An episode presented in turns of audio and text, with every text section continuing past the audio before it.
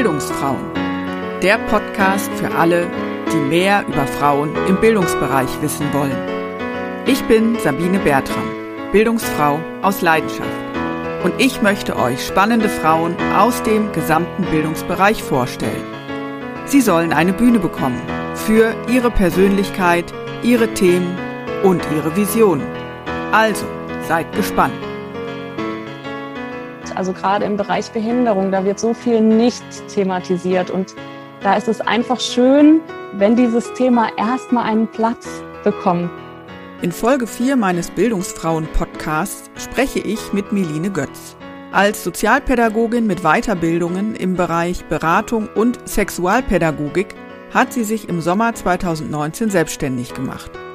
In unserem Gespräch geht es um ihren beruflichen Werdegang, um die konkrete Arbeit mit verschiedenen Zielgruppen, um den Sprung in die Selbstständigkeit und die Chancen und Herausforderungen, die damit verbunden sind, um die Komplexität des Themas Sexualität und warum es so wichtig ist, diesem Thema grundsätzlich Raum und auch Sprache zu geben. Viel Spaß mit unserem Gespräch.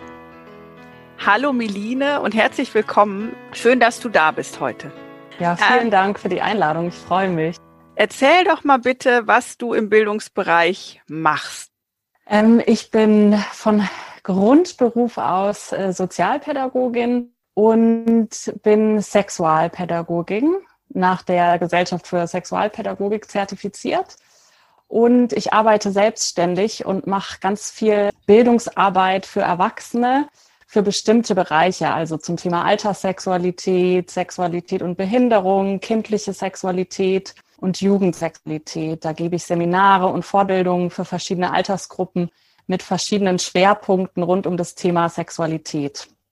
Ja, das ist ja ein sehr weites Feld, aber auch ja ein sehr intimes Feld. Und ich glaube, für viele Menschen auch gar nicht so das naheliegendste Feld, weil äh, viele Menschen ja oft noch groß werden mit diesem, da redet man nicht drüber und das ist ein schambesetztes Thema oder wenn man mal an den äh, Aufklärungsunterricht in Schulen denkt, ist es oft ein peinliches Thema, wo dann gekichert wird und gelacht wird und oh Gott, dann reden die Lehrer sogar darüber.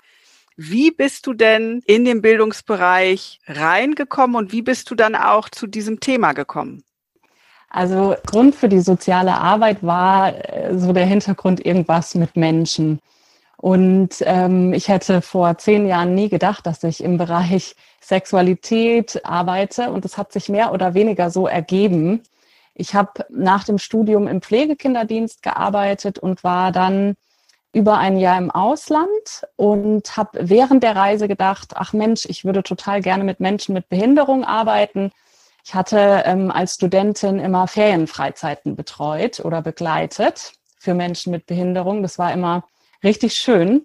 Und ich habe eine Beraterausbildung als emotions- und personenzentrierte Beraterin und habe so für mich gedacht auf der Reise, ah, es wäre so schön, wenn ich was finde, wenn ich das kombinieren könnte, Beratung und die Arbeit mit Menschen mit Behinderung. Und dann kam ich zurück und dann gab es eben bei der Pro Familia hier in Bremen die Stellenausschreibung gesucht, Sozialpädagogin, Schrägstrich, Sexualpädagogin für den Bereich äh, sexuelle und reproduktive Rechte von Menschen mit Behinderung.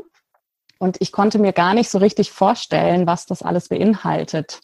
Und war dann da zum Vorstellungsgespräch und dann hieß es ja sehr viel politische Arbeit, sehr viel konzeptionell, sich eben für Sexualität als Grundrecht auch bei Menschen mit Behinderung einzusetzen. Und das war etwas abstrakt. Ich habe das aber angefangen, weil mich das total interessiert hat, weil beides Nischenthemen sind. Und so, so war der Anfang. Es hat sich dann in der Praxis ganz anders gestaltet, als ich vorher gedacht hatte. Aber erstmal war das so mein Anfang. Mich hat das einfach gereizt, mit diesem Thema zu arbeiten, weil ich gemerkt habe, stimmt, ich weiß da recht wenig drüber. Und ähm, auch auf den Ferienfreizeiten, die ich betreut hatte, war Sexualität Thema. Es war aber auch nicht Thema. Also Leute haben gekuschelt oder bei der Pflege wurde es Thema, weil es vielleicht mal eine Erektion gab und so weiter. Aber so richtig drüber geredet oder so einen richtigen allgemeinen, sicheren Umgang gab es eben damals schon nicht. Und es hat mich sehr gereizt, da mehr zu lernen und zu erfahren. Es ist ja spannend, weil du mit einem Blick von außen zum Teil auch mit zwei Nischenthemen dann arbeitest. Also zum einen geht es um Menschen mit Beeinträchtigung, was ja oft auch kein einfaches Thema ist oder wo auch viele Menschen, die vielleicht wenig Kontakt bislang hatten mit Menschen, die eine Beeinträchtigung haben, auch oft eine Scheu haben oder eine Hemmschwelle, unsicher sind, wie gehen wir mhm. denn damit um? Und dann da drauf nochmal das Thema Sexualität bei Menschen oder für Menschen, mit Menschen mit Behinderung. Also das ist ja wirklich eine Nische, Nische. Wie muss ich mir deine Arbeit mhm. so vorstellen? Ja, ich kann ja nochmal zurück zu den Anfängen springen. Das passt nämlich ganz gut. Also ich dachte, ich arbeite politisch und engagiere mich in irgendwelchen Gremien. Und letztendlich war das gut, dass das erstmal so nicht passiert ist. Das kam erst viele Jahre später, weil ich bin schon eine Praktikerin. Ich habe dann in den Einrichtungen der Behindertenhilfe hier in Bremen einfach nachgefragt, habe mich vorgestellt, so nach dem Motto, hallo, ich bin die Neue und was braucht ihr? Und ich habe Stunden für dieses Thema, ich möchte da arbeiten. Und dann haben die alle zurückgemeldet, na ja, unsere KlientInnen suchen PartnerInnen. Mach doch da ein Angebot, am besten so ein Flirt-Kennenlernkurs. Und das war meine erste Aufgabe. Dann habe ich äh, selbst inkognito in Hamburg einen Flirtkurs besucht und habe dann das Gelernte versucht umzusetzen auf die Arbeit mit Menschen mit Behinderung, so Rollenspiele, verschiedene Übungen und habe das dann mit einem Kollegen umgesetzt. Das Ziel war dann, dass wir am Ende ein Speed-Dating durchgeführt haben, einrichtungsübergreifend.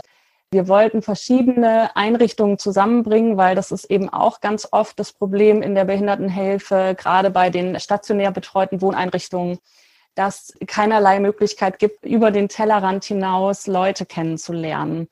Genau, und das haben wir durchgeführt mit großem Erfolg. Und daraus haben sich dann die nächsten Aufträge entwickelt. Also was so sichtbar geworden ist, während vor allem dieses großen Speed-Datings, wir haben dann immer so Zweiertische gemacht mit Icons. Was kann man sich gegenseitig fragen? Wie heißt du und Hobbys und so weiter? Also wie kann man ins Gespräch kommen? Das hatten die natürlich vorher in unseren Kursen auch geübt.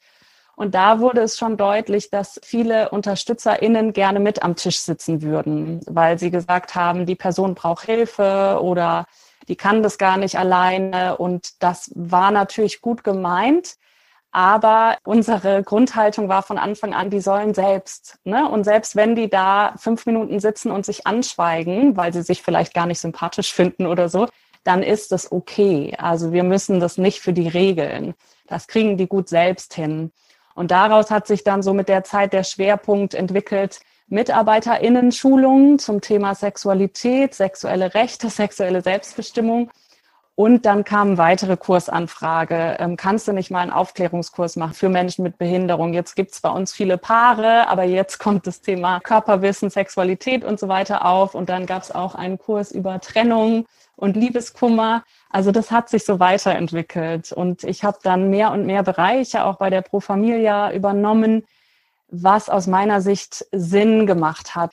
Sexualität und Behinderung ist ja auch so ein Überthema. Ne? Also ist ja alles miteinander verwoben. Ich brauche Kenntnisse über Alters- und kindliche Sexualität und Jugendsexualität, wenn ich mit Menschen mit Behinderung arbeite, weil die sind verschieden alt und auf unterschiedlichen Entwicklungsständen. Und genau, also es ist ganz spannend. Das hat sich eigentlich so eine Welt aufgetan für mich, dass ich dann auch Menschen mit Behinderungen angefangen habe zu beraten. Dann habe ich nach und nach geschaut, was gibt's für Materialien, wenn da Menschen sind, die sich sprachlich nicht so ausdrücken können. Ne? Dann können wir nicht eine Stunde sitzen und reden. Was gibt's für Möglichkeit zu kommunizieren mit Materialien, mit Bildern und so weiter. Und mittlerweile mache ich überwiegend Fortbildungen für UnterstützerInnen, also mhm. der Altenpflege, der Behindertenhilfe, von Kitas, manchmal auch LehrerInnen, weil ich gerade bei Menschen mit Behinderung gemerkt habe und auch im Bereich Alterssexualität, dass die größte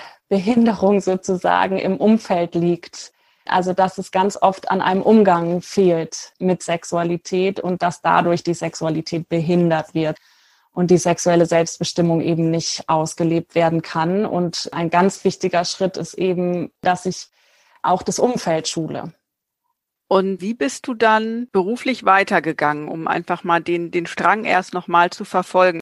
Genau, bei Pro Familia war ich sechs Jahre und habe da im Prinzip verschiedene Stationen durchlaufen. Also ich habe da viel in der Schwangerschaftskonfliktberatung und Schwangerenberatung gearbeitet, habe dann eine Weiterbildung zur Sexualpädagogin für Menschen mit Behinderung gemacht, war drei Jahre in der Leitung und habe dann gemerkt, ich würde sehr gerne sexualpädagogisch in großen Projekten arbeiten. Und das ging bei der Pro Familia in diesem großen Stil, wie ich es gerne gemacht hätte, nicht. Also so Ganztagesseminare, mehrere die Woche und lang begleitende Konzeptarbeit. Wie entwickeln wir ein sexualpädagogisches Konzept? Das war nicht möglich. Und dann habe ich mich aus dem Bauch heraus selbstständig gemacht. Also ich habe erst gekündigt tatsächlich. Da hatte ich noch nicht vor, mich selbstständig zu machen. Ich habe erst gekündigt, weil ich gedacht habe, es gibt sich nichts Neues, solange ich da bin. Der Weg ist nicht frei. Ich bin eine Woche später nachts aufgewacht und habe gedacht, oh, die Arbeit macht mir so Spaß und ähm, warum mache ich das nicht einfach selbstständig? Und dann war ich wieder eine Woche später bei der Arbeitsagentur und die hat gesagt, naja, Frau Götz, Sozialpädagoginnen werden gesucht. Sie haben sofort eine neue Stelle, wenn Sie das möchten. Und dann habe ich ihr von meinem Plan erzählt, mich selbstständig zu machen als Sexualpädagogin und eben Einrichtungen dabei zu begleiten, Sexualität transparenter zu machen und Strategien auch im Umgang zu entwickeln mit sexualisiertem Verhalten.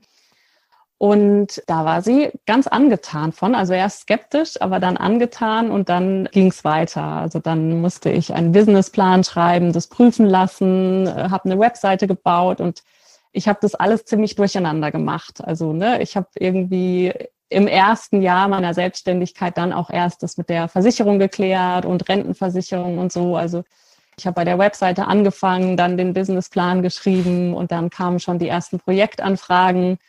Das war aber genau gut so, glaube ich auch. Also vielleicht hätte mich das sonst erschlagen, wenn ich gewusst hätte, was alles äh, so auf mich zukommt als komplett Selbstständige. Du hast ja mit sehr gemischten, vielfältigen Gruppen zu tun. Und wenn ich mir jetzt mal überlege, mhm. wie unterschiedlich sowieso alle Menschen schon sind und dann noch überlege, wie unterschiedlich auch alle Arten von Behinderung und Beeinträchtigung sein können, hast du ja wirklich sehr gemischte Gruppen da mhm. von äh, Menschen, die eine körperliche Beeinträchtigung haben, aber geistig komplett fit sind und altersgemäß entwickelt sind und dann hast mhm. du aber auch äh, Menschen, die eine geistige Beeinträchtigung haben oder sozial-emotional Besonderheiten, sage ich mal, aufweisen und vielleicht auch nicht den Entwicklungsstand haben, den sie eigentlich gemäß Geburtsalter haben müssten. Mhm. Wie mhm. gehst du da mit diesem Thema um, wenn du so diese ganze Vielfalt auch ansprechen willst? Und sind deine Gruppen tatsächlich auch so vielfältig? Ja, ich würde noch einen Aspekt dazu nehmen, weil der das ganz gut erklärt. Also wenn ich mir mein Grundverständnis von Sexualität anschaue, dann sage ich nicht, es gibt die eine Sexualität, sondern jeder Mensch hat Sexualität und von jedem Menschen, egal ob er eine Behinderung hat oder nicht, ist die Sexualität ganz unterschiedlich. Manche Kinder sind total neugierig, sexuell, ne, wollen ausprobieren, Doktor, Doktorin spielen. Manche Kinder haben nicht so viel Interesse daran. Manche Erwachsene möchten viel Sex, manche wenig, manche gar keinen Sex. Also jeder Mensch hat komplett ein ganz anderes Bedürfnis und für jeden Menschen bedeutet das was anderes. Und das hilft mir total, mit so diversen Gruppen zu arbeiten, weil ich jetzt nicht sage, ah, der hat die Behinderung, der hat die Behinderung, sondern erstmal davon ausgehe, ja, für jeden Menschen ist Sexualität anders und jeder Mensch hat da einen anderen Stand und eine andere Offenheit und ähm, das ist mein Ansatz, daran zu gehen und dann zu schauen, wer kann was verstehen und wer braucht was. Also da hast du absolut recht. Das ist absolut eine Herausforderung. Deswegen gebe ich am Anfang gerne schon an die Einrichtung, dass die versuchen mal zu gucken, welche Menschen zum Beispiel arbeiten jetzt in der Werkstatt und bei wem ist was Thema, dass die vorher versuchen, das schon so ein bisschen in Gruppen aufzuteilen, aber meistens passiert es nicht. Und dann entwickelt sich da eine ganz spannende Dynamik, die auch gut ist. Ich fange dann eben mit ganz einfachen Begrifflichkeiten und Sachen an und die einen fühlen sich angesprochen und sind erstmal damit beschäftigt, oh, es gibt einen Penis und äh, wie sieht ein Mann aus und eine Frau und die anderen fangen an, ähm, Fragen über Pornos zu stellen und fangen an, über sexuelle Unsicherheiten in ihren Partnerschaften zu reden. Und das darf alles sein ohne dass Einzelne überfordert werden. Und da, also habe ich auch echt einige Jahre gebraucht, um das alles zulassen zu können auch und nicht zu denken, oh, aber jetzt wollte ich das machen, jetzt wollte ich das und das und das geht so nicht, sondern das auch alles kommen zu lassen und sein zu lassen und äh, darauf einzugehen in verschiedenster Art und Weise. Ja, ich fühle mich gerade tatsächlich ein Stück weit ertappt, weil ich die Frage vorhin gestellt habe mit diesem Fokus, du hast einen Inhalt und den willst du irgendwie vermitteln. Das ja aber, das gar nicht um den festgelegten Inhalt geht, wo alle am mhm. Ende das Gleiche wissen müssen, sondern dass, weil Sexualität für jeden und jede ganz unterschiedlich ist, natürlich auch am Ende ein diverser Wissensstand da sein darf das hatte ich vorher gar nicht auf dem Schirm, muss ich gestehen. Und fühlte mich da gerade so, dass ich dachte, oh, die Facette hätte ich ja mal mitdenken können. Aber ich glaube, das ist gerade im Bildungsbereich und ich nehme mich da nicht aus, auch wenn ich versuche, sehr offen ranzugehen, immer noch diese Denke, es gibt einen Inhalt und am Ende muss irgendwie ein Ergebnis da sein.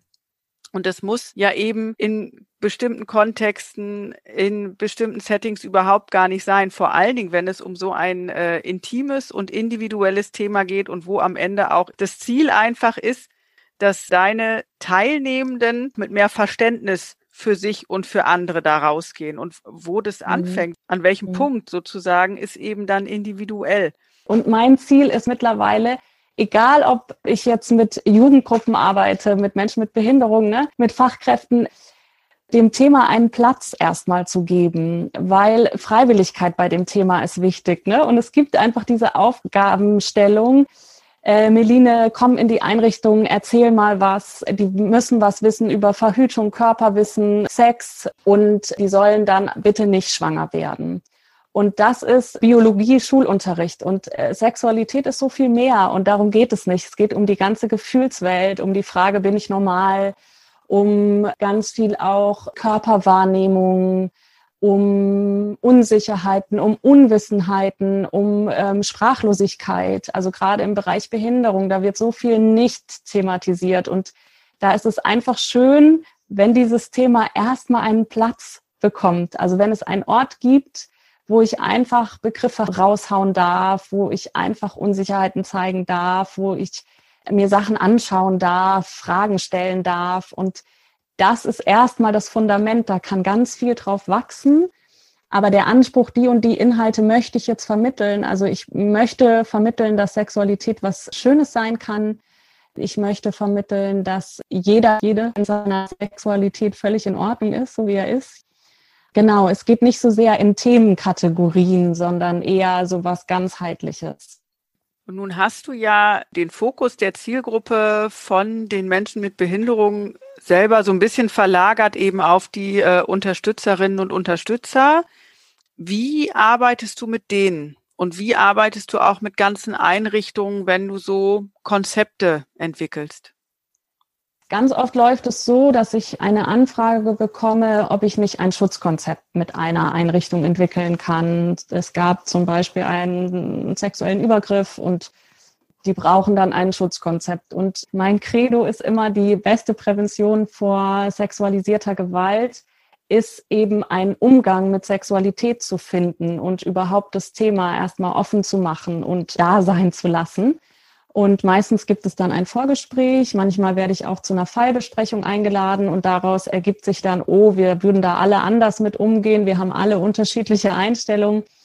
Und dann meistens fängt es an mit einer Grundlagenfortbildung. Die kann ein oder zwei Tage sein. Da geht es um psychosexuelle Entwicklung, um mögliche Besonderheiten bei Menschen mit Behinderung, wenn wir jetzt mal bei diesem Schwerpunkt bleiben dann geht es um Sexualität und Sprache. Dann geht es bei Sexualität und Behinderung im Erwachsenenbereich auch um sexuelle Rechte und dann um verschiedene Themen der Sexualität. Verhütung, Schwangerschaft, Partnerschaft, Solosex, Körperwissen, Übernachtung. Und diese Themen werden aufgegriffen, rechtlich beleuchtet, aber eben auch so ein bisschen auseinandergenommen mit dem Team. Wie ist da die Haltung, die Einstellung? Und das Ziel dieser Seminare ist erstmal dafür zu sensibilisieren und diesen Schatten, der oft über dem Thema so hängt, wegzunehmen. Also wenn am Ende meiner Seminare die Teilnehmenden rausgehen und sagen, oh, ich habe Lust auf mehr, das hat richtig Spaß gemacht und ich bin richtig ins Nachdenken gekommen, dann ähm, ist das ein guter Seminartag gewesen. Und das ist meistens auch so der Fall, ne, dass die Teilnehmenden dann merken, oh, das ist gar nicht schlimm, das Thema, und ich darf auch Dinge nicht können. Also was ganz oft ist, wenn ich eine äh, Fortbildung anbiete, dass die Teilnehmer denken, oh, die erzählt jetzt, wie es gemacht wird und dann muss ich das so machen. Und das passt ja aber nicht, weil Sexualität ist was Intimes und jede und jeder muss seinen, ihren Umgang damit finden. Und wichtig ist aber, dass ich, wenn ich Schwierigkeiten oder Unsicherheiten habe, dass ich darum weiß und dass ich dann im Team vielleicht jemand anderen abgeben kann, der dann bestimmte Themen mit den Klientinnen behandeln kann. Mhm. Und danach geht es weiter, dass also dass ich, wenn das eine riesige Einrichtung ist, dass ich dann eben viele Personen schule. Das kann dann auch schon mal auch ein Jahr gehen. Und dann schauen wir uns natürlich noch den anderen Aspekt an, sexualisierte Gewalt, sexuelle Übergriffe, ähm, mögliche Verfahrensabläufe, wenn ein Verdacht auf sexualisierte Gewalt im Raum steht. Und dann wird in so kleineren Gruppen die Konzeptarbeit gestartet. Und das sind dann so die Sprachrohre von den verschiedenen Teams, wenn es eine größere Einrichtung ist. Und dann wird es immer wieder rückgekoppelt. Und natürlich werden auch die Menschen mit Behinderung, dann gibt es für die nochmal Materialien und Schulungen zum Thema Sexualität. Aus meiner Erfahrung hat es ganz viel Sinn gemacht, dass die UnterstützerInnen darauf vorbereitet sind. Also wenn ich zuerst die Menschen mit Behinderung schule, dann haben die Fragen, dann ist das Thema, dann wird es oft abgewürgt und deswegen macht es auch Sinn, dass die äh, Fachkräfte schon so ein bisschen Sicherheit damit haben und wissen, ah, die Materialien gibt es und so und so kann ich darauf reagieren. Und dann äh, kann es eben die ganze Einrichtung durchziehen. Ja, ich, ich stelle mir das doch sehr komplex und spannend vor. Also wenn ich mich jetzt in die Rolle einer Fachkraft oder Unterstützerin hineinversetze und dann überlege, es gibt jetzt eine Fortbildung zum Thema Sexualität und das hat aber mit meinem Arbeitskontext zu tun und es geht um meine Klientin, meine Klienten, mit denen ich zusammenarbeite. Und trotzdem ist ja Sexualität auch ein sehr intimes Thema, was ich jetzt nicht unbedingt mit Arbeitskollegen thematisieren mhm. würde, sondern was mein Privates ist. Wie muss ich mir da so die Stimmung und auch so die, ich sag mal, Entwicklung in so einer Arbeitsgruppe vorstellen oder in so einem Team? wenn tatsächlich so ein Thema auf den Tisch kommt? Also gibt es da anfangs wirklich Scheu und Sprachlosigkeit? Ist es schwierig, Privates und Berufliches da voneinander zu trennen? Also was sind so deine Erfahrungen? Puh, ja, komplexe Frage. Also das kann alles sein. Manche Teams freuen sich wahnsinnig, dass ich komme und ähm, regen das auch an und sind ganz erleichtert, dass es jetzt mal thematisiert werden kann. Manche Teams nicht so sehr, wenn die dazu verpflichtet werden von der Arbeitgeberin, vom Arbeitgeber. Also die Stimmungen sind ganz unterschiedlich. Es gibt immer so eine Unsicherheit, ich muss mich nackig machen. Also nicht äh, im wahrsten Sinne des Wortes, aber so, ne, das ist ein intimes Thema und ähm, was kommt da jetzt? Und ähm, das lässt sich auch nicht komplett trennen. Also bei mir ist immer so der Balanceakt in meinen Seminaren anregen zur Selbstreflexion, die Möglichkeit zu geben, selbst noch über Sexualität zu lernen. Also das habe ich auch festgestellt wir sind viel aufgeklärt über den Biologieunterricht oder Bravo oder was auch immer. Und das ist völlig unzureichend. Also ich mache auch ganz oft in meinen Seminaren, wenn sich anbietet, einen Teil weibliche und männliche Genitalanatomie und das finden viele ganz interessant und auch über Sexualität und Sprache zu reden. Also ich gebe immer wieder was rein, wo jede, jeder selbst entscheiden kann, wie viel möchte ich von mir preisgeben, aber nicht als Muss und dann auch manchmal in kleinen Gruppen oder kleineren Settings, dass auch niemand in die Verlegenheit kommt, ich muss mich jetzt vielleicht vor einer Kollegin, die ich überhaupt nicht mag, zu irgendwas äußern, was aber für mich ganz intim ist. Also das ist sehr wichtig, dass ich Grenzen achte und auch schaue, dass das Thema ja da auch wieder seinen Raum finden darf. Und das klappt gut. Und die Scheu sinkt auch sehr schnell. Also ich habe so das Gefühl, dass es sehr schnell verstanden wird. Also wenn wir an Sexualität denken, denken wir oft an Erotik, Lust, Sex. Wir sind oft angespannt. Es geht auch um die dunkle Seite von Sexualität, um Übergriffe. Und wenn verstanden wird, dass Sexualität ein Grundbedürfnis ist, ne, wie Schlaf und Essen, das Bedürfnis nach Nähe, nach Geborgenheit, nach Körperkontakt, dass es äh, beinhaltet, dass es das Gefühl ist, wer bin ich, als was fühle ich mich, wen liebe ich, Identitätsaspekt. Ne? Also dass es viele verschiedene Aspekte hat, dann sinkt die Scheu auch. Dann kann ich auch einfach sehen, wenn sich dann jemand selbst befriedigt, der macht es nicht, um mich zu provozieren, sondern der hat einfach ein Bedürfnis nach Sexualität und reguliert sich vielleicht auf diese Art und Weise. Oder wenn Kinder in der Kita Doktorspiele machen, die machen das nicht aus einem erotischen Interesse, sondern das ist einfach ein Teil der sexuellen Neugier. Und natürlich wissen das ganz viele Menschen, aber so dieser Aspekt oder dass das Spektrum so groß ist, dass Sexualität den ganzen Arbeitsalltag durchzieht, dass ich ständig damit konfrontiert bin in Gesprächen, bei der Pflege, beim Einkauf, also Körperwahrnehmung, Körpergefühl, kaufe ich den BH mit Spitze, wie fühle ich mich und so weiter. Also dass es eigentlich gar nicht geht, an diesem Thema vorbeizukommen. Und das ist für viele ein Aha-Effekt. Und für viele verliert es dann aber auch an Abschreckung, sondern es wird so klar, ah, das ist ein ganz natürlicher Aspekt des Lebens und meiner Arbeit und ich kann da ganz gut mit umgehen.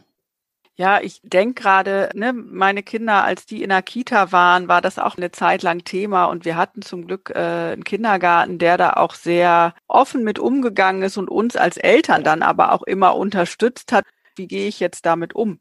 Ja, wenn auch gerade kleine Kinder mit ihrem noch, ich sag mal, etwas eingegrenzten Wortschatz manchmal Sachen raus haben, wo du da sitzt, was war denn das jetzt? Oder ist mhm. das mhm. irgendwie im Rahmen oder so. Also das ne, habe ich persönlich auch festgestellt. Und anders, ich habe selber auch schon äh, Freizeiten mit Menschen mit Behinderungen begleitet und auch da war das immer irgendwie ein unterschwelliges Thema. Aber es wurde auch, weil es eben eine zeitlich begrenzte Freizeit war, nie so richtig thematisiert, weil es eben nicht jetzt, ich sag mal, die, die dauerhafte Einrichtung war oder die dauerhafte Betreuung, sondern es waren halt eine mhm. Ferienfreizeit und dementsprechend haben wir das Thema auch nie groß thematisiert, aber da war es eigentlich immer. Manchmal haben wir ja auch so eine anerzogene Scheu. Also ich muss gerade an ein Beispiel denken. Da hat mich letztens in einer Kita wurde ich gefragt, ja, meine Tochter, die hat jetzt ähm, gesagt, mich juckt's in der Scheide. Kann ich mal nachschauen? Hat ihren Rock hochgezogen und nachgeschaut. Das ist ja zu Hause okay, aber wenn wir woanders sind, das ist ja höchst peinlich. Was denken dann die anderen von mir? Und dann ähm, habe ich gesagt, naja, für ihr Kind ist es einfach ein Körperteil, das gerade juckt. Und es ist völlig egal, ob das die Vulva ist oder ob das der Zeh ist oder ob das der Arm ist. Ne, wir machen die Unterscheidung. Das Kind macht erstmal die Unterscheidung nicht. Da juckt es einfach und dann möchte sie nachschauen. Und das ist auch erstmal okay. Und versuchen Sie es mal eher so zu sehen, das genauso zu behandeln, wie als würde es am Fuß jucken. Und dann können Sie auch sagen, du jetzt hier im Schnee draußen ist unpassend, den Schuh auszuziehen. Das gucken wir mal zu Hause. Und genauso können Sie das dann auch sagen, ne, bei der Vulva, du jetzt hier gerade nicht. Da sind ganz viele Leute außenrum und äh, die möchten vielleicht dich nicht nackig sehen ähm, oder was auch immer. Und äh, das gucken wir aber gleich zu Hause. Also, dass das gar nicht so groß wird. Und was ganz oft passiert, wir sind peinlich berührt, wir sagen gar nichts oder lasst es oder jetzt nicht. Dann wird so eine Schwere reingebracht und so eine Befangenheit, die das Kind aber gar nicht hat. Da bringst du gerade ein gutes Stichwort. Das hatte ich mir nämlich vorhin auch schon aufgeschrieben. Also du sagtest gerade, dass es bei dem Thema ein großes Schweigen auch oft gibt. Wie hast du denn gelernt, darüber zu reden und auch das Reden anzuleiten in Gruppen? Eben weil es so ein schambesetztes Thema oft ist oder weil vielleicht auch deine Teilnehmenden gar nicht die Worte dafür haben. Ich bin da, glaube ich, reingewachsen. Also ich habe mir früher nie so Gedanken drüber gemacht, kann ich über Sex und Sexualität reden? Und bei der Pro Familia habe ich gemerkt, mir fällt es relativ leicht. Das hätte auch anders sein können. Also erstmal habe ich nicht so scheu, mit Gruppen zu arbeiten und zu reden. Wichtig ist, glaube ich, schon oder war schon auch die Reflexion meiner eigenen sexuellen Biografie und meiner eigenen Tabus und meiner eigenen Prägungen und Botschaften, die ich mitbekommen habe. Und für mich war es auch ein Bildungsweg. Also Sexualität, ich glaube, dass ich da nie so ein großes Tabu hatte. Und dass es deswegen eine gute Voraussetzung war, mich tiefer mit dem Thema zu beschäftigen. Am Anfang habe ich noch viel mehr so die biologische Ebene thematisiert, also auch in der Schulklassenarbeit und habe noch viel mehr Struktur auch gebraucht, Und über die Jahre merke ich immer mehr, dass ich einfach was reingeben kann oder ich auch mit einer Mädchengruppe in einer Schulklasse zwei Stunden über Gefühle zum Thema Sexualität und Liebe und was beschäftigt einen und welche Fragen gibt es und so sprechen kann, ohne groß was vorzubereiten. Mir haben natürlich auch Fortbildungen geholfen, mir haben Supervisionen geholfen, der Austausch mit Kolleginnen, die tägliche Arbeit. Also ich mache das jetzt seit über sieben Jahren ich habe da einfach auch eine Neugier und eine große Begeisterungsfähigkeit auch für dieses Thema. Nun hast du dich ja selbstständig gemacht, ne? Wie mhm. sieht denn so eine typische Arbeitswoche jetzt aus für dich? Im Gegensatz zu vorher zum Festangestelltenverhältnis. Also eine typische Arbeitswoche gibt's nicht, aber eine Arbeitswoche könnte so aussehen, dass ich drei Seminare habe, also drei ganztägige Seminare und ich sage jetzt mal Montag, Mittwoch und Donnerstag und dann bereite ich dafür schon am Freitag oder am Sonntag vor, lege alles raus, dann bin ich den ganzen Tag auf diesem Seminar, dann abends bin ich meistens relativ platt. Am Dienstag ist dann oft so Buchhaltung und Telefonate, E-Mails beantworten. Ähm, Mittwoch und Donnerstag sind Seminartage und Freitag ist dann auch wieder Buchhaltung und Planung neuer Projekte, Materialsichtung, äh, Webseite muss auch gepflegt werden. Also das kann jede Woche anders sein, ne? mit Kooperationspartnern austauschen. Eine andere Woche kann sein, ich habe zwei Beratungen, da bin ich in Praxisräumen von einer Freundin, dann führe ich da zwei Beratungen zum Beispiel zum Thema kindliche Sexualität oder Jugendsexualität durch. Manchmal kann es sein, dass ich zur Konzeptarbeit gehe, dann bin ich einen halben Tag unterwegs und treffe mich mit einer kleinen Arbeitsgruppe Konzeptarbeit. Manchmal rufen StudentInnen an, die ihre Abschlussarbeit oder irgendeine Arbeit darüber schreiben und von mir Infos haben wollen. Also es ist sehr vielfältig. Keine Woche gleich der anderen. Das ist natürlich einerseits auch nicht so planungssicher wie als Festangestellte aber auch ganz inspirierend und ganz schön. Und meistens treffe ich auch viele verschiedene Leute durch die verschiedenen Fortbildungen. Und deswegen ist jede Fortbildung und jedes Seminar, auch wenn das Thema gleich ist, komplett unterschiedlich, weil sich eben so viele unterschiedliche Menschen einbringen. Hm. Und ähm, vorher in deiner Festanstellung, hattest du da strukturiertere Wochen oder waren die auch sehr vielfältig? Ja, also wesentlich strukturierter. Also gerade als ich in der Leitung war, ähm, hatte ich eben ganz viel Organisators- und Koordinationssachen, die immer anstanden zu festen Stunden und Teamsitzungen und Gremium und Vernetzungsarbeit. Und bei der Pro Familia gab es eben ganz festgelegte Beratungszeiten. Also natürlich, wenn ich ein Projekt hatte, konnte auch ein Kollege oder eine Kollegin einspringen, aber eben nicht so oft. Also weil je mehr Projekte ich gemacht habe, desto mehr müssen die anderen beraten und das ähm, sollte sich schon die Waage halten. Also deswegen waren die Wochen schon sehr klar durchstrukturiert. Ne? Wann ist das Team? Wann sind die Beratungsblöcke? Wann ist die Schulklasse im Haus? Und natürlich auch dann über ein Jahr ähm, vorkoordiniert. Also mhm. das war schon anders. Und wie hat sich die Selbstständigkeit jetzt durch Corona nochmal verändert? Also es ist vieles zum Erliegen gekommen, weil die ganzen Einrichtungen der Altenhilfe sind komplett dicht, was ja absolut nachvollziehbar ist. Behindertenhilfe auch sehr viel. Alle sind sehr angestrengt durch Corona und das bricht sich dann auch Bahn in so einer Fortbildung und kollegiale Konflikte treten mehr in den Vordergrund und ich muss vielleicht erstmal die erste Stunde was ganz anderes klären, bevor ich Input geben kann. Wenn du jetzt mal auf deine ja noch recht junge Selbstständigkeit zurückblickst, was war denn bisher die größte Herausforderung für dich als Selbstständige? Als ich mich selbstständig gemacht habe, hätte ich mir nie gedacht, dass es mir so viele neue Möglichkeiten eröffnet und ich bei so vielen Projekten mitwirke und dass es so angenommen wird, also dass der Bedarf echt da ist und dass echt viel zurückkommt, trotz Corona. Ich glaube, die größte Herausforderung nach wie vor ist immer eine Balance noch zu finden. Also wie koordiniere ich meine Termine mit Freizeit? Wie strukturiere ich meinen Tag? Weil gerade wenn sehr, sehr viel ist, dann äh, muss ich wirklich sehr darauf achten, dass ich mir Pausen nehme und dass ich dann auch mal einen Auftrag nicht annehme oder nach hinten schiebe oder auch mal nicht direkt zurückrufe. Und gerade so in den ersten sechs Monaten der völligen Euphorie, dass ich jetzt selbstständig bin, habe ich viel auch äh, gemacht. Also für mich ist die Herausforderung, das mit Ruhe anzugehen und noch eine Struktur zu finden. Es wird nie so sein, heute gibt's das, morgen gibt's das, übermorgen das und nächste Woche genauso wieder. So wird es nicht.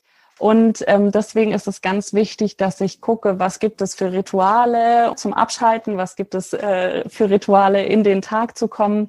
Und was auch, fand ich jetzt eine Herausforderung daneben noch war, ist eben so ein bisschen Umstellung auf Online, auf Online-Seminare. Also das habe ich am Anfang sehr abgelehnt. Ich meine, wir treffen uns ja jetzt auch online und es funktioniert und es ist schön. Und äh, ne, es kommt was rüber, aber ich konnte mir das am Anfang gar nicht vorstellen über dieses äh, intime Thema, wo ich Stimmungen nicht wahrnehmen kann und äh, verschiedene Methoden nicht möglich sind, das äh, digital stattfinden zu lassen. Und da habe ich echt eine ganze Weile gebraucht, äh, mich ranzutasten. Habe jetzt schon ein paar Formate durchgeführt und es geht und es ist auch viel möglich und trotzdem ersetzt es das Analoge nicht. Und das wird weiterhin die Herausforderung bleiben.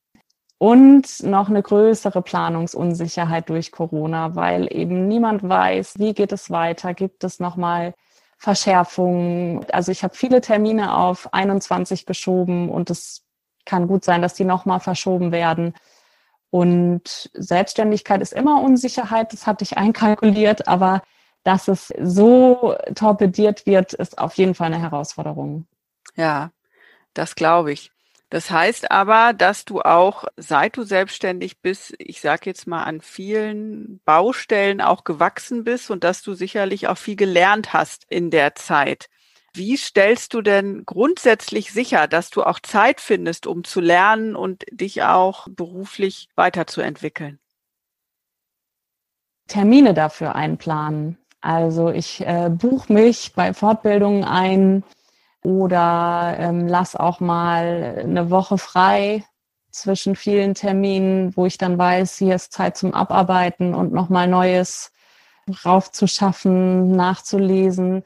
Also das ist ganz wichtig und das musste ich auch erst lernen. Also das versuche ich. Und im Sommer habe ich auch, glaube ich, zwei Monate wirklich fast gar nichts gemacht, also sehr viel ruhen lassen, den Kopf frei kriegen. Das sind so drei Säulen. Regelmäßig Pause, ähm, regelmäßig Zeit, um äh, sacken zu lassen und auch äh, nachzuarbeiten und regelmäßig auch Fortbildungen zu besuchen von Kolleginnen und Kollegen, weil das auch unheimlich spannend ist und das tut einfach gut. Ist dir das schwer gefallen, anzufangen, deine Honorare zu verhandeln? Also es war am Anfang echt schwierig, weil ich auch wenig Vergleich hatte. Also es gibt gar nicht so viele, die in dem Bereich selbstständig sind, komplett selbstständig. Und mir ist es tatsächlich schwer gefallen, weil ich ja auch am Anfang neue Formate, also natürlich hatte ich schon viele Ideen und Formate auch von Pro Familia, aber ich habe ja zum allergrößten Teil ganz neue Formate entwickelt, wo ich auch noch nicht so genau wusste, kommen die so an, sind die so stimmig und bin ich gut genug? So, das war auf jeden Fall ein Thema und ich habe meine Preise am Anfang zu niedrig angesetzt. Und das war ein Prozess. Und da bin ich aber relativ schnell reingekommen, weil ich gemerkt habe, das fühlt sich total richtig an. Das Feedback ist super. Das kommt gut an und dann ist es mir auch viel leichter gefallen, dann meine Preise anzupassen, weil ich das Gefühl hatte, es hat Hand und Fuß. Aber ähm, ich hatte eine Situation, da war ich mit drei Vorstandsmitgliedern und drei Leitern in so einer ganz großen Einrichtung und habe eine kurze Präsentation gehalten und dann ging es wirklich um ganz viele Fortbildungen und Gehaltsverhandlungen und da war ich dann ähm, ehrfürchtig einen kurzen Moment und habe aber dann, glaube ich, äh, mich ganz gut verkauft. Und das ist aber auch was, so ein Frauenthema. Also ich glaube, das fällt uns und gerade im sozialen Bereich, also ich weiß das auch von einer Kollegin, mit, die auch selbstständig ist, oft schwer, auch wirklich einen Preis für gute Leistung zu verlangen. Und das Verrückte ist, es wird ohne Murren natürlich angenommen. Du bist ja sowohl in der Bildungs- als auch in der Beratungsarbeit tätig. Würdest du sagen, unterscheidet sich Bildung von Beratung oder gibt es da gar nicht so einen großen Unterschied? Also automatisch würde ich jetzt erstmal sagen, Bildung ist mehr Input, Beratung ist mehr Zuhören. Aber das stimmt gar nicht so sehr, weil ich festgestellt habe, ich gebe natürlich in meinen Seminaren auch viel Input, aber ich versuche auch ganz viel Dialog und Raum zuzulassen, weil wir lernen am besten über Reflexion und Diskussion und, und beteiligt sein. Aber in der Beratung, naja, eine Beratung ist meistens problemfokussiert. Also der Anlass ist, glaube ich, total unterschiedlich. Ne? Ein Seminar wird natürlich manchmal auch gemacht, also weil es einen Vorfall gab, aber es wird einfach auch grundlegend durchgeführt, um zu schulen. Und meine Rolle ist auch eine andere. Also natürlich in Seminar und Beratung muss ich Rahmen geben und ein bisschen strukturieren. In der Beratung halte ich mich, glaube ich, viel mehr zurück. Also in der Gruppe muss ich schon manchmal auch intervenieren und so ein bisschen mehr auf die Dynamiken achten und koordinieren.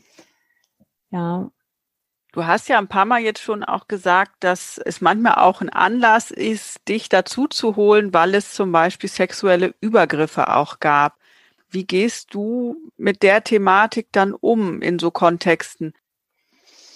Oh, auch das ist ganz unterschiedlich. Also grundsätzlich ist ein sexueller Übergriff ein sexueller Übergriff, egal ob die Person behindert ist oder nicht.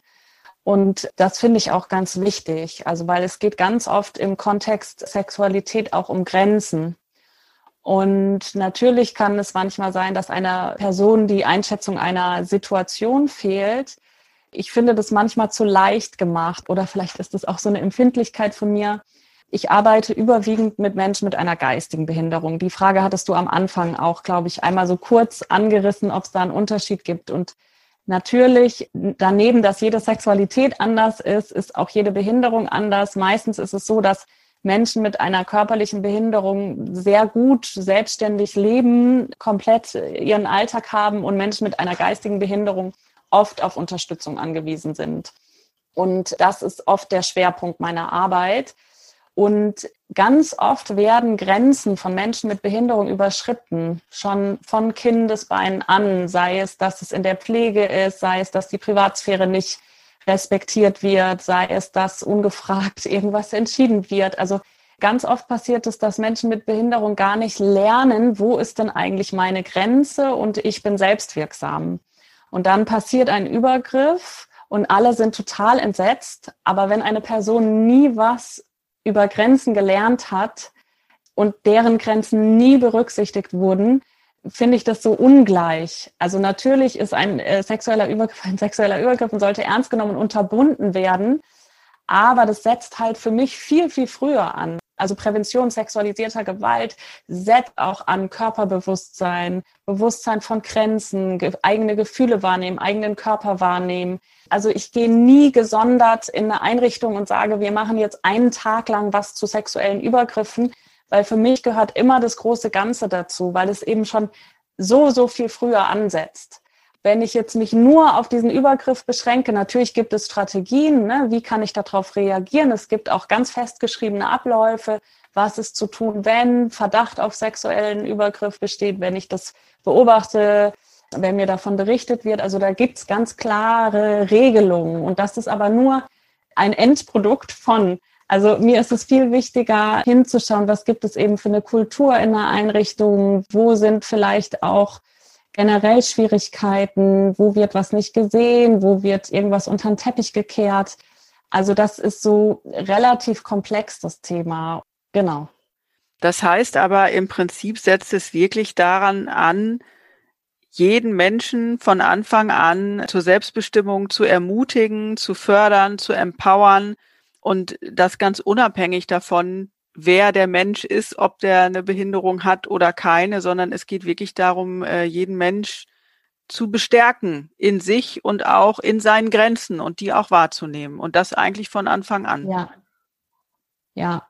Und natürlich, wenn es einen massiven Übergriff gab, dann gilt es natürlich, die betroffene Person zu schützen und die ähm, übergriffige Person zu begrenzen. Und äh, manchmal kann es sein, dass eine Person dann ausziehen muss, also zum Beispiel stationärer Dienst, wenn sich das gar nicht anders regeln lässt. Aber es gibt eben noch so viele Abstufungen und so viele Schritte davor. Und das Bewusstsein ändert sich langsam. Ne? Früher wurden dann triebhemmende Medikamente verschrieben oder dann triff dich nicht mehr mit dem oder so. Das sind alles keine Sachen, die helfen, weil ich glaube immer, dass es grundsätzlich darum geht, mit dem Thema zu arbeiten und es sichtbar zu machen und dass es nie nur auf diesen einen Übergriff runter reduziert werden kann. Also das ist einfach meine Erfahrung, dass es natürlich wichtig ist, da ganz klare Abläufe zu haben und ganz klar ähm, und deutlich zu reagieren und Grenzen zu setzen. Und auch ein Mensch mit Behinderung kann sehr gut Grenzen verstehen.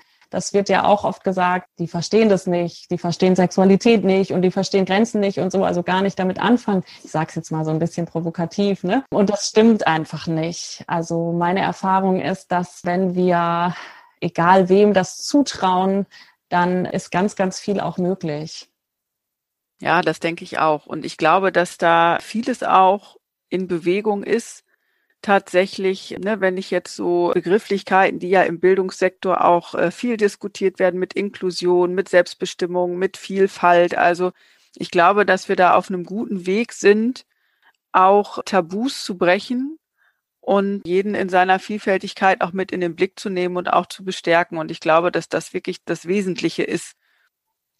Ja, und das finde ich ganz wichtig. Das finde ich, dass ich nicht meine eigene moralische Vorstellung über Liebe und Beziehungen irgendwo ansetze, sondern dass ich das jede und jeden selbst entscheiden lasse. Und dazu gehören auch Erfahrungen, die vielleicht nicht ganz so angenehm sind. Ne? Also ich kann auch Menschen, natürlich lasse ich die nicht ins offene Messer laufen, aber es geht eher um so eine Haltung, du darfst auch Fehler machen und du darfst ausprobieren. Also nur so findest du ja raus, wo geht's lang, okay, der war jetzt vielleicht nicht so gut, ne, bei dem ist das und das besser oder die Situation war jetzt irgendwie nicht so prickelnd. Und gerade bei alten Menschen und Menschen mit Behinderung wird ganz oft für sie entschieden. Und dann wird ganz oft gesagt, bei Frauen mit Behinderung, Mensch, heute ist es Klaus, morgen ist es Peter, übermorgen ist es Dieter, das geht doch nicht, machen Sie da doch mal was. Wieso denn nicht? Natürlich geht es. Wenn das für die junge Frau in Ordnung ist und wenn ihr das gut damit geht, dann ist das gar kein Thema. Also dann haben wir da auch gar nichts mitzureden.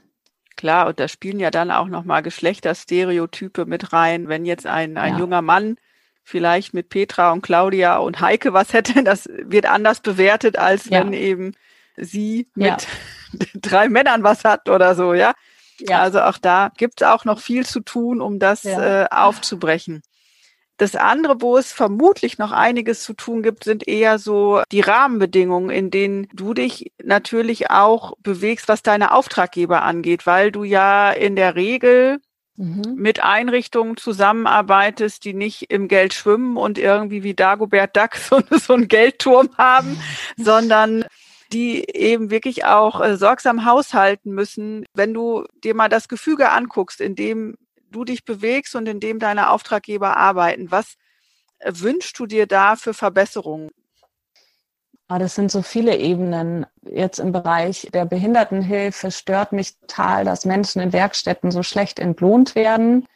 Dann finde ich schwierig auch die Entlohnung der Fachkräfte, die echt eine grandiose Arbeit leisten. Also ich ziehe vor jeder und jedem meinen Hut das ist einfach eine ganz, ganz fordernde Arbeit und es wird aus meiner Sicht auch nicht so sehr gesehen. In der Altenhilfe ganz, ganz großes Thema ist die Unterbesetzung, also die Taktung und der Stress ist so groß.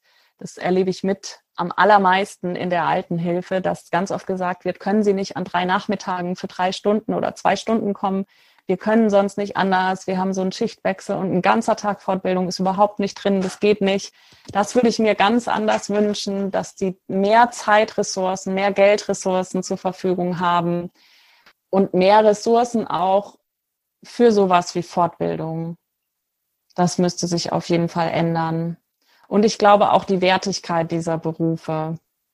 Das ist eine Bewusstseinsveränderung, aber das wäre was, was ich mir einfach sehr wünschen würde, dass die Wertigkeit und die Wertschätzung auch finanzieller Art, weil das gehört auch dazu, für diese Berufe ähm, sich verändert und besser wird. Was denkst du, was braucht es für das Thema sexuelle Bildung, damit das noch mehr Präsenz bekommt und damit das auch noch viel selbstverständlicher wird? Ja, also ich glaube, das gehört alles zusammen, ähm, dass sexuelle Bildung ganz selbstverständlich wird. Zum Beispiel in der Altenhilfe, dass es genauso einen Raum bekommt wie Pflegestandards oder in der Jugendhilfe, dass es genauso einen Platz bekommt wie Medienpädagogik. Also dass es für Fachkräfte ein ganz normaler Teil der Ausbildung wird, auch mit behandelt wird. Das passiert schon an einigen Stellen. Also ich weiß es von einigen Altenpflegerschülerinnen, dass es Thema ist und auch ähm, HeilerziehungspflegerInnen sagen, dass es aufgegriffen wird, aber aus meiner Sicht noch nicht genug. Also dass es eine Berechtigung bekommt, einen Platz bekommt und so aus der Nische rausgezogen wird und aus dem Tabu und auch aus der Scham und dass es eine Sprache gibt und dass es so ganz selbstverständlich wird, auch im Arbeitsalltag. Und das hat dann wieder Auswirkungen auf den Umgang damit und das hat Auswirkungen dann auf die jeweilige Zielgruppe, dass im Alter mehr sexuelle Selbstbestimmung möglich ist, dass zum Beispiel auch im Bereich Behinderung Menschen im Alltag bei dem Thema unterstützt werden, dass die aufgeklärt werden über ihre sexuellen Rechte. Also mir geht gerade dieser Satz rum, nur wer seine Rechte kennt, kann seine Rechte einfordern.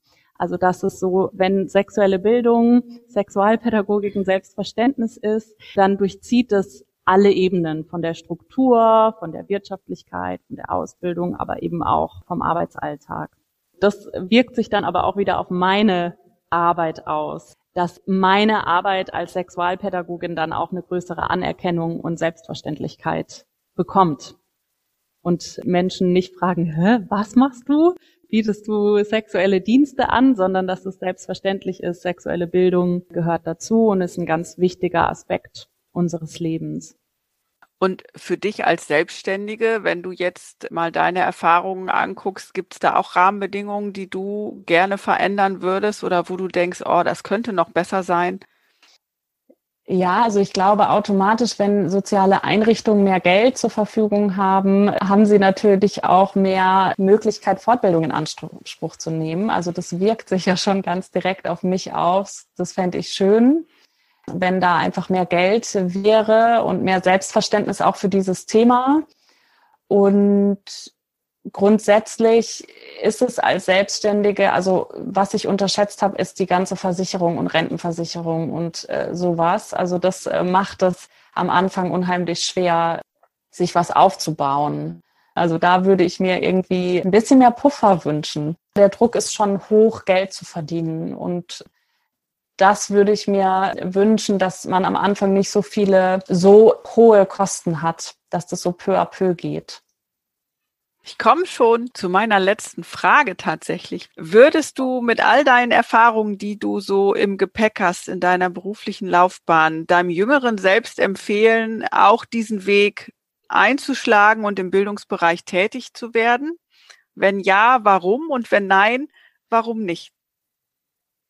Also, ich habe mich ja frisch selbstständig gemacht und ich bin voller Elan auf jeden Fall noch und auf jeden Fall würde ich das ähm, meinem jüngeren Selbst empfehlen. Also ich bin in den letzten eineinhalb Jahren wirklich sehr gewachsen an den ganzen Herausforderungen der Selbstständigkeit. Ich habe so viel gelernt über Verhandlungen, also nochmal einen ganz anderen Bereich auch mitbekommen. Und ich finde das einfach wahnsinnig spannend, mit Menschen zu arbeiten und Menschen im besten Falle anzuregen, sich weiter zu bewegen und sich einem Thema zu widmen, das sie vielleicht bisher noch nicht so gut kannten oder das mit ähm, Hemmung oder Scham besetzt war. Und das macht mir einfach wahnsinnig Spaß zu sehen, wenn sich da was tut und wenn ein guter Austausch da ist und da sich ganz viel bewegt. Also das finde ich ähm, so toll. Und, und ich habe als Selbstständige viel, viel mehr die Möglichkeit zu gestalten. Ich kann mit meinen AuftraggeberInnen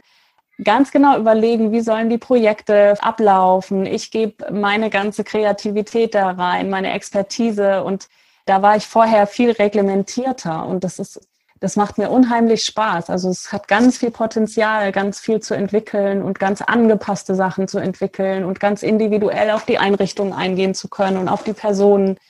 Und es wird nie langweilig auch. Also es ist immer wieder neu und immer wieder anders und es beinhaltet ganz, ganz viel Wachstum. Ich habe, glaube ich, schon in unserem Vorgespräch gesagt, diesen Spruch von Hilde Domin, ich setzte den Fuß in die Luft und sie trug. Und es ist einfach eine schöne Erfahrung zu machen, es, also Vertrauen zu haben und es geht weiter und es findet sich ein Weg und es öffnen sich Türen und es passiert immer irgendwas und das finde ich einfach äh, eine ganz, ganz tolle Erfahrung, eine ganz wertvolle Erfahrung. Das ist ein wunderbares Schlusswort, Meline. Ich danke dir sehr für dieses ausführliche Podcast-Gespräch. Ich habe eine Menge mitgenommen, zum einen über verschiedene Fragestellungen im Bereich der Sexualpädagogik und auch, wie man da einen Zugang reinbekommt, wie man auch vielleicht bei manchen Themen einen Umgang damit findet. Und überhaupt, dass ich dich fragen durfte, das fand ich ja großartig, mhm. eben weil es oft so ein Nischenthema ist, wo es gar nicht so einfach ist, auch jemanden zu finden, den man fragen kann und den man auch mal offen fragen kann. Ich danke dir auch, dass du in diesem Podcast das Thema auch noch mal ein bisschen mit auf die Bühne gehoben hast, weil ich glaube, dass es dem Thema auch sehr gut tut tatsächlich.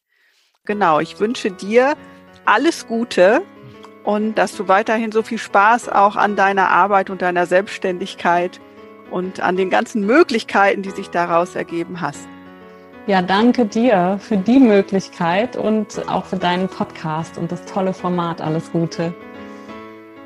Das war Folge 4 des Bildungsfrauen Podcasts. Heute mit Meline Götz und einem ausführlichen Einblick in das Themenfeld Sexualpädagogik sowie auch in die Arbeit als Selbstständige. Meline gestaltet aktiv einen Kulturwandel, nämlich dass Sexualität für alle Menschen als Grundbedürfnis zum selbstverständlichen Thema werden darf. Neben konkretem Wissen ist hier vor allem wesentlich, dass über das Thema gesprochen wird. Mir selbst ist nämlich in diesem Gespräch sehr bewusst geworden, wie ungewohnt und manchmal schwierig es sein kann, die richtigen Worte zu finden. Vor allem, wenn es um Menschen geht, die häufig Diskriminierungen ausgesetzt sind. Daher freue ich mich sehr, dass dieses Gespräch nun meinen Podcast bereichert. Ihr wollt weitere spannende Bildungsfrauen kennenlernen? Diese findet ihr auf Spotify, auf Apple Podcasts und auch auf Soundcloud sowie über meine Homepage www.bildungsfrauen.de. Bis zum nächsten Mal, ich freue mich schon.